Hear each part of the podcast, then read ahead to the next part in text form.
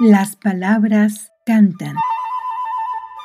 Una aproximación a la poesía, musicalizando el pensamiento.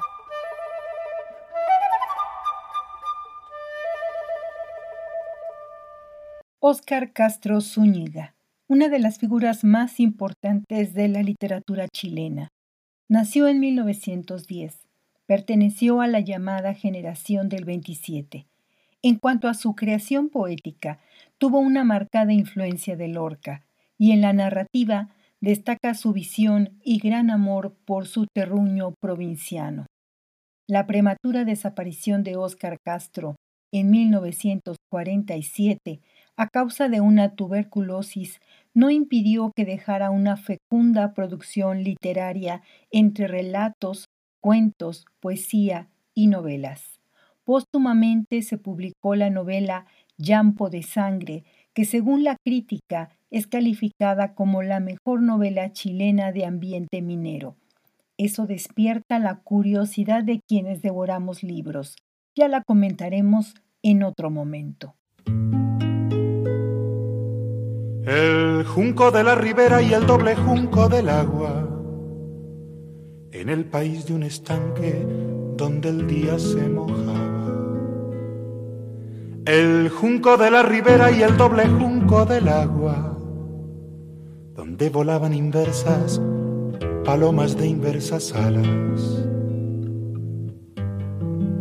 El estanque era un océano para mi barco pirata, mi barco que por las tardes en un lucero se anclaba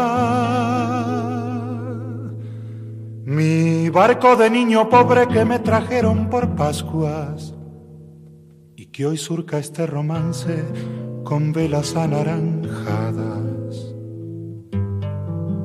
Al río del pueblo un día llevé mi barco pirata, lo dejé anclado en la orilla para hacerle una ensenada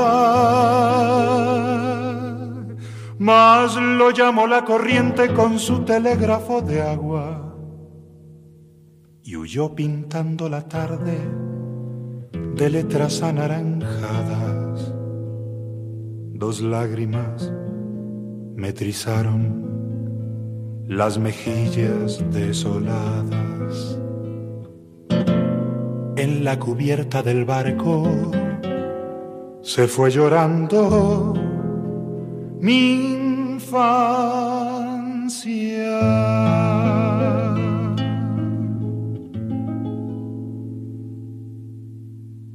Escuchaste Romance de Barco y Junco en la voz de Alberto Cortés, una de las interpretaciones que más me conmueven.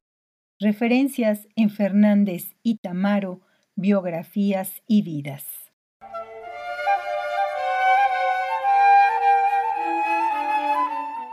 Las palabras cantan es una producción de Lorena Segrove en 2023. Escríbenos onda irreversible.